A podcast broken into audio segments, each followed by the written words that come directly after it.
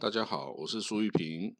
今天要为大家讲的题目是台以的台湾跟以色列宗教交流，为什么基督徒对耶路撒冷有特别的感情？嗯，针对这个题目来为大家解释哦。那人家都说呢，基督徒啊，一辈子啊，一定要去耶路撒冷朝圣一次。为什么呢？为什么耶路撒冷对基督徒很有意义？那这个地方呢？这个对于基督徒来说，是不是就像麦加天房对穆斯林来说哦，一辈子一定也要去朝圣一次呢？那基督徒到了耶路撒冷啊，或到了以色列，又能够做什么事情呢？哦，这请听我一一道来哦。犹太教呢是三大一神教的起源呐，这三大一神教就是犹太教、基督教跟。伊斯兰教，那我们都知道啊，其实耶稣基督啊，他出生的时候啊是犹太人，他成长、他生活、他传道的时候也是犹太人，甚至他死的时候啊也是犹太人。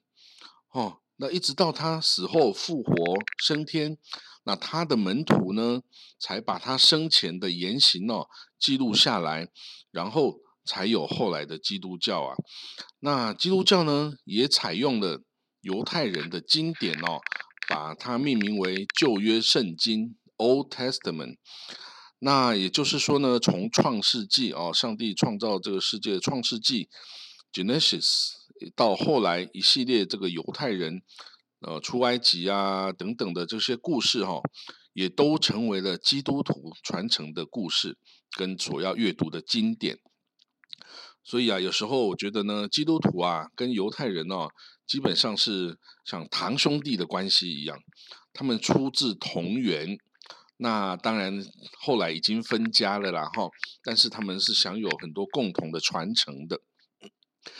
那以色列政府呢，跟国会啊所在地啊耶路撒冷啊。它是犹太教、基督教、伊斯兰教一神教共同起源跟圣地。那因为呢，巴勒斯坦啊的问题啊，以巴冲突还没有解决啊，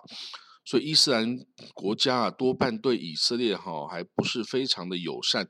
当然，情势是有逐渐在改变啊，在二零二零年，我们可以看到这个巴林呐、跟阿联呐、跟沙地啊、跟摩洛哥。哦，甚至今天的摩洛哥都跟以色列啊这个开通了直航班机哦，所以呢，但是因为在目前的情势下呢，能够来到这个耶路撒冷啊圣殿山这个阿克萨清真寺或金顶清真寺来朝圣的外国的穆斯林哦还很少，主要都是东耶路撒冷哦本地的穆斯林啊，或是来自约旦河西岸呢，他们有这个申请到通行证可以过来的。巴勒斯坦人，那从国外呢来到耶路撒冷朝圣最大宗的，还是各个派别的基督徒啊。那当然，这基督徒啊，有这个罗马天主教廷哦的基督徒，也有东正教的基督徒，有新教哦各个新教教派的基督徒等。因为呢，耶稣基督啊，大概是在西元三十到三十三年之间哦。在耶路撒冷啊，被钉上十字架哦，然后扛着十字架走苦路，也就是 Via Dolorosa。那在六个小时之后啊，他死亡。那他的遗体呢，被门徒啊从十字架上放下来，先放在一块石板上，然后用膏油抹他的身体啊。之后呢，把它放到一个由岩石凿出的墓穴里面。那第三天呢？再打开这个墓穴，哎，发现他的遗遗体已经不翼而飞了。那我们的信徒啊，一般的信徒认定他死后复活升天了。那在今天的耶路撒冷的圣墓教堂里面的圣墓教堂就是 Church of Holy Sepulchre 里面呢，有很详细的壁画哦，和放置遗体的那块石板，还有这个他复活升天的那个墓穴哦，今天都在那里。等着大家去这个瞻仰啊，朝圣。那此外呢，还一定要去的地方啊，有这个伯利恒，也就是耶稣出生的马槽所在地这个伯利恒。那这个城市呢，现在是位于这个巴勒斯坦西岸啊，自治政府啊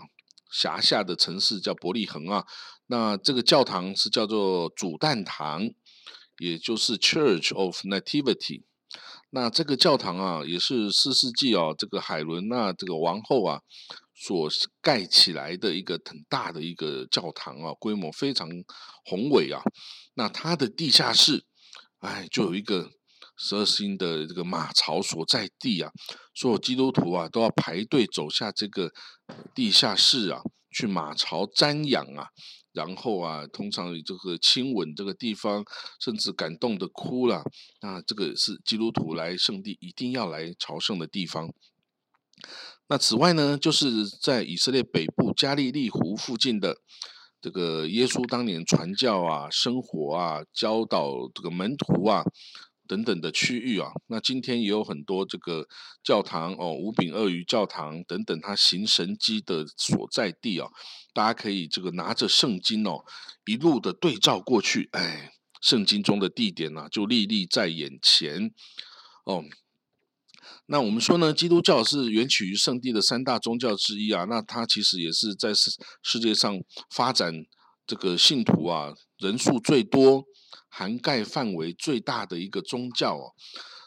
但是呢，它在耶路撒冷这个地方哦，或者在以色列啊这个圣地的势力，反而是远不及犹太教和伊斯兰教的。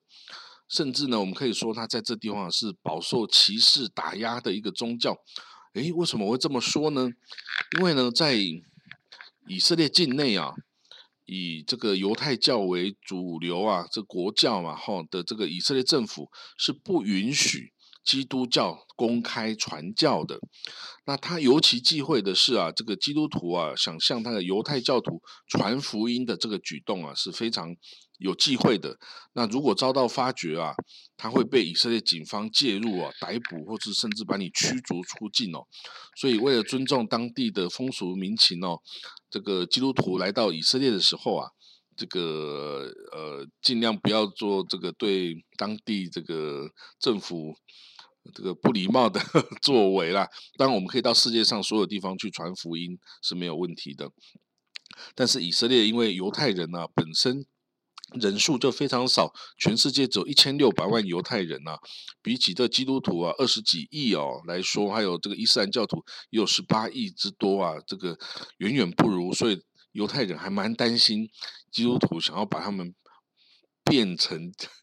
基督徒 这个这个行为啊。那当然呢，基以色列境内还是有很多基督教的机构啊。它是通常是历史上许多这个有呃基督教派或教会啊，他们在以色列这个治下的产业啊，那主要的任务呢，就是服务来以色列朝圣的各国基督徒啊，或是担任这个训练啊、学习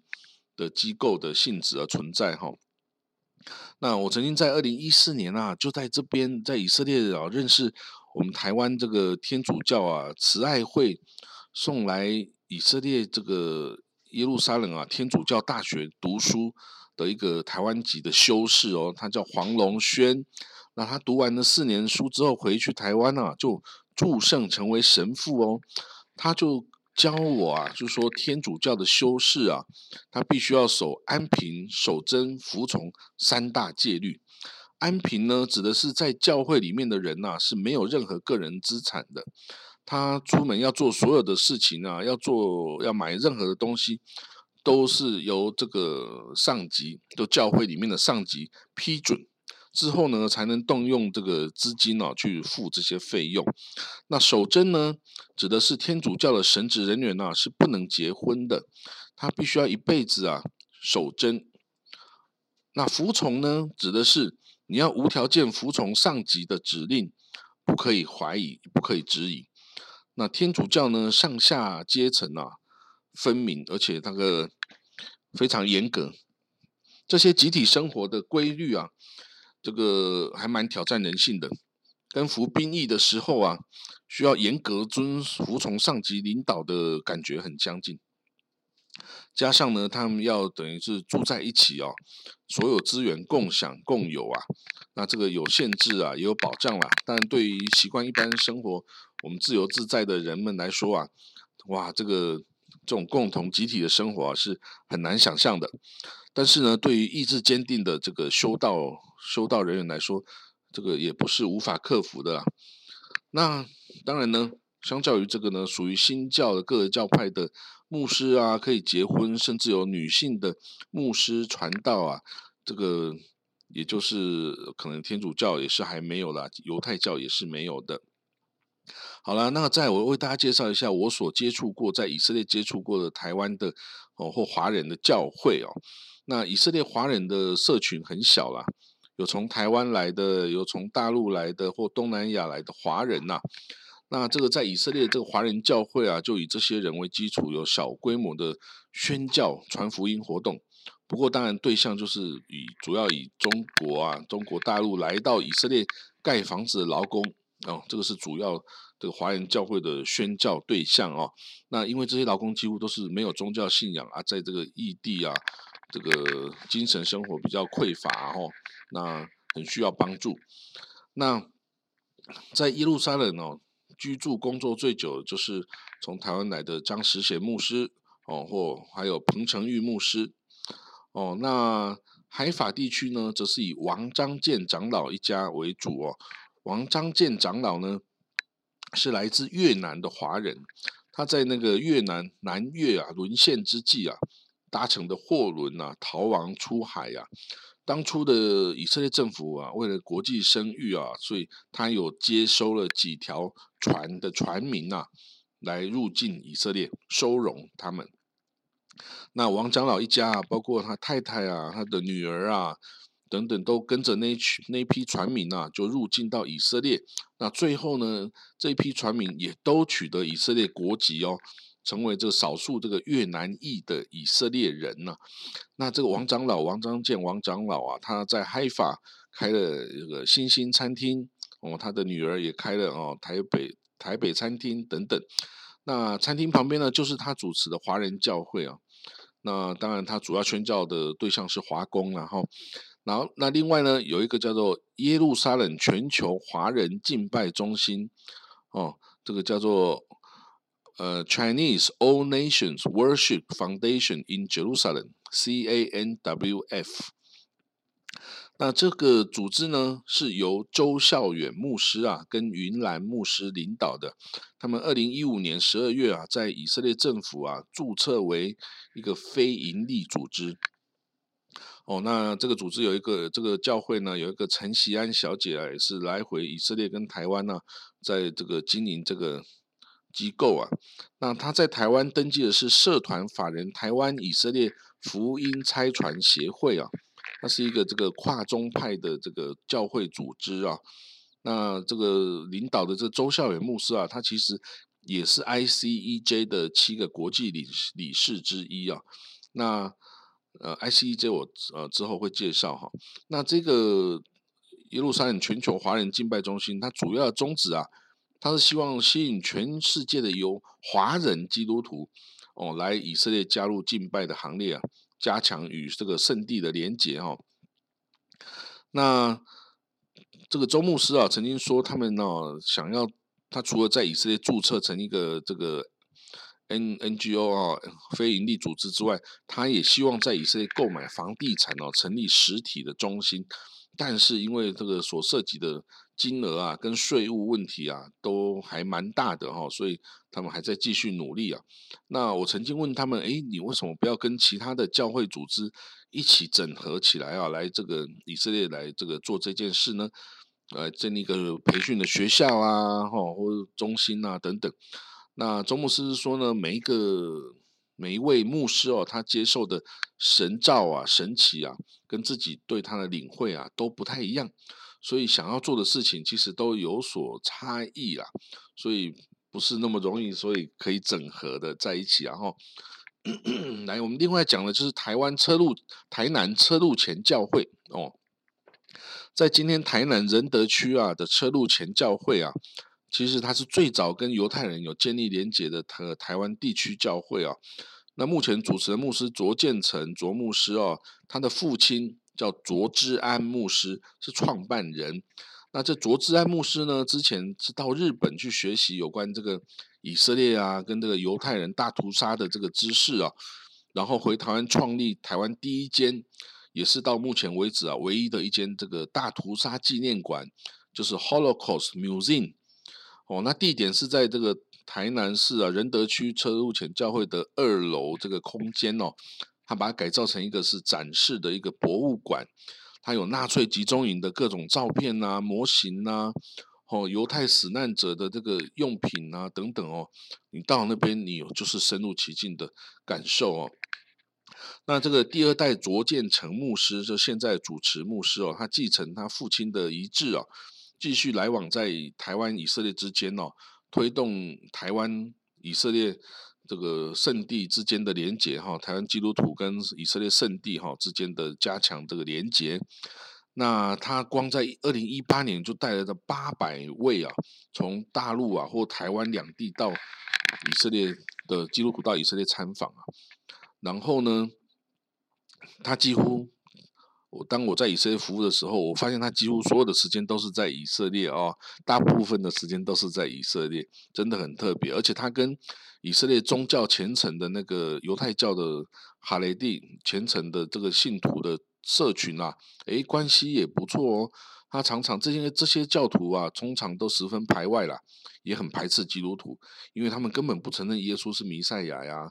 所以基督徒对他们来说，这个他们不喜欢。所以呢，你可以跟他们打交道。哎，我觉得这周牧师真的是非常厉害啊！其那此外，他在以色列国会中也有很多国会议员的朋友，所以他也常常带着这个朝圣团啊，就到以色列国会去参访。那哎，我之前也曾经带了几位以色列的访宾啊、国会议员啊等等，到台南的这个犹太大屠杀纪念馆去参访哈。那他们都这些以色列朋友都非常的感动，因为他这个这个 Holocaust Museum 是最最远的一个 museum size 啊，这个规模也很小，但是却非常的让他们感动。好了，另外我要提到的就是台湾新恩堂的主任牧师哦，潘刘玉霞牧师。他所组的全国祷告网络，哦，他这个全国祷告网络呢，从二零一零年开始啊，他就开始率领这个由台湾每不同教会组成的全国祷告网络，展开这个所谓的新人合一之旅啊。他到以色列哈，种下了五千七百七十一棵树。为什么呢？因为二零一零年是犹太历的五五千七百七十一年，他就种了五千七百七十一棵树。哦，这个真的是非常了不起的事情哦。那此外，这个新恩堂的这个温俊瑜执事啊，他也是台以商会的秘书长哈，他有对双边的企业往来啊、新创商务往来啊有很多的帮助。那这个全国祷告网络呢，每年都会带着基督徒到以色列参访哦。即使到这个疫情爆发之前的二零二零年哦，他一样有四百位这个。这个全国祷告网络朝圣团到以色列参访啊，非常了不起。那此外呢，我要讲 ICEJ 哦，ICEJ 它这个呢是叫做世界基督徒驻耶路撒冷大使馆 （International Christian Embassy in Jerusalem）。ICEJ 它这个是一个跨国的基督徒组织哦，它在不同国家都有这个分支机构啊。那它在这个过去呢，没有任何国家把大使馆设在耶路撒冷啊，因为这个政治因素嘛。那就是有一群啊，很爱以色列的外国基督徒啊，他就说：“哎，那由我们来成立一个代表世界各国基督徒的 embassy 大使馆，那设置在耶路撒冷。”那当然呢，以色列政府啊很感动啊，他甚至这个表示非常的赞赏哦，他甚至还给这个基这个大使馆外交礼遇。哦，这个很特别，因为它不是真的哪个国家政府派出来，它是由基督徒所组成的，但是它有外交礼遇哦。那这个从台湾来的那个周孝远牧师啊，他就是七名 ICEJ 国际理事中的一名哦。那我们又一位台湾的女生哦，叫做陆佩恒啊，她也是目前在 ICEJ 中工作的哦。那这个 ICEJ 每年最重大的年度的这个工作啊，就是。他会举办耶路撒冷大游行，就是在每年的祝棚节 （Sukkot） 哦，祝棚节大概在每年的九月或十月的时候啊，这个 ICEJ 啊，他会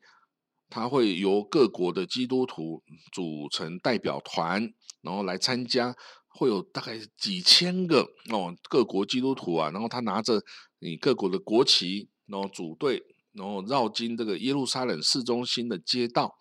那耶路撒冷的市民呢，也都会聚集在道路旁边啊，欢呼啊，欢迎你啊！这是耶路撒冷哦，市政府每年的一大观光盛事哦。那当年二零一八年的九月二十七号啊，当初我本人呢，就跟这个我们同事廖文娟廖秘书啊，我们一起去耶路撒冷去探视这一群。来参加耶路撒冷大游行的基督徒团体啊，除了这个 ICEJ 的这个代表团一百八十人哦，是由周孝远牧师领队之外呢，我们也遇到了彭家志牧师哦率领的一百人台湾原住民十六族的代表团哦，总共有一一百人哦。那这个这个彭家志牧师哦，他是七八五三社区转化。一五三号角市工的理事长哦，他也是很了不起的人物哦。那此外呢，还有这个 Unify United Nation for Israel，这是也是从台湾来的一个这个基督徒团体哈。那这个我们所有人都手持的小国旗啊，